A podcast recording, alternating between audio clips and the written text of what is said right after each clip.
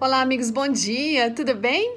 E aí, vocês têm histórias de como os anjos já atuaram na vida de vocês de uma maneira que vocês não perceberam, mas têm certeza que foram eles?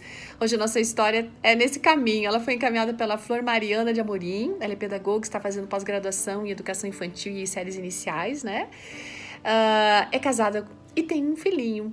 E ela vem dizendo uma coisa que é bem verdadeira. A gente é, já ouviu falar de anjos, a gente crê neles, mas nem sempre a gente percebe a maneira maravilhosa e poderosa, incansável como eles atuam. Né? Eles são seres realmente celestiais, fazendo um trabalho de amor ordenado pelo nosso Pai amável, que é Deus. Ela vem falando que teve um dia que o esposo dela, que é pastor, saiu, foi para viajar a trabalho e ela ficou sozinha com o bebê que naquele momento tinha oito meses. Era um dia normal e apesar de o pai não estar em casa, ela fez todo aquele processo da noite, né, de fazer o culto com o bebê, contar historinha, orar com ele, mesmo pequenininho, colocá-lo na cama, embalou ele e ele já estava dormindo. Então, ela foi para o quarto ela fez a sua oração e clamou a Deus para que Deus cuidasse do seu esposo, guardasse eles ali na casa dela e de uma forma especial ela pediu que o anjo ficasse muito atento sobre o filho dela. E daí ela foi dormir em paz confiando que Deus estaria cuidando de tudo. De madrugada ela escutou o bebê chorando, gente. Ela olhou pela babá eletrônica, aquela que você pode ver além de escutar, né? E ela viu que o bebê, ele estava em pezinho segurando na grade do berço. E ela se levantou bem rapidinho, foi correndo. Quando ela chegou lá, ainda estava escuro, ela procurou o filho, mas ela não encontrou no berço. Ela ficou apavorada. Como assim? Aí ela viu, escutou o chorinho, gente. Ele estava numa cadeira de descanso encostada do lado do berço. Essa cadeira tinha um arco em cima e um arco com brinquedos presos.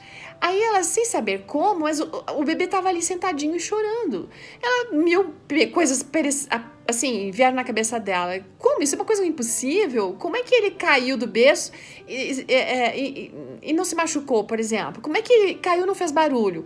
Como é que ele sentou aqui direitinho sem se esbarrar nesse arco? Porque se tivesse esbarrado, os brinquedos também fariam barulho.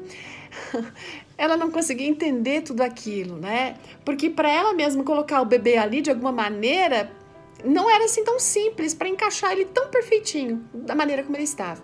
Era tudo parecendo assim muito impossível impossível para gente, mas não impossível para Deus e que envia os seus anjos para atuarem de uma forma poderosa na vida das pessoas, né, dos seus filhinhos. E foi o que aconteceu. Ela pegou aquele menino da cadeira, abraçou ele forte, com lágrimas nos olhos, agradeceu a Deus, porque aquela criança podia ter caído, oito mesinhos, se machucado, de uma forma que a gente nem sabe. Mas Deus cuidou. A gente não consegue ver os anjos, não é? Mas eles estão perto de nós, eles estão nos livrando e vigiando, eles estão vendo as nossas lágrimas, eles nos conforta também. E é preciso fé, é preciso crer. Até mesmo quando a gente não vê, a gente precisa ter certeza de que eles estão. Eles estão aqui do meu lado. Meu anjo está aqui comigo, seu anjo está com você. Então vamos agradecer a Deus hoje por eles. Vamos agradecer porque Ele os envia para nos amparar, para nos socorrer. Que este verso, o Senhor o anjo do Senhor acampa-se ao redor daqueles que o temem e os livra, possa ser um motivo de gratidão, mas também de pedido nas nossas orações para que o Senhor cumpra essa promessa na nossa vida e na vida dos nossos filhos. Um grande abraço para você e até amanhã. Tchau!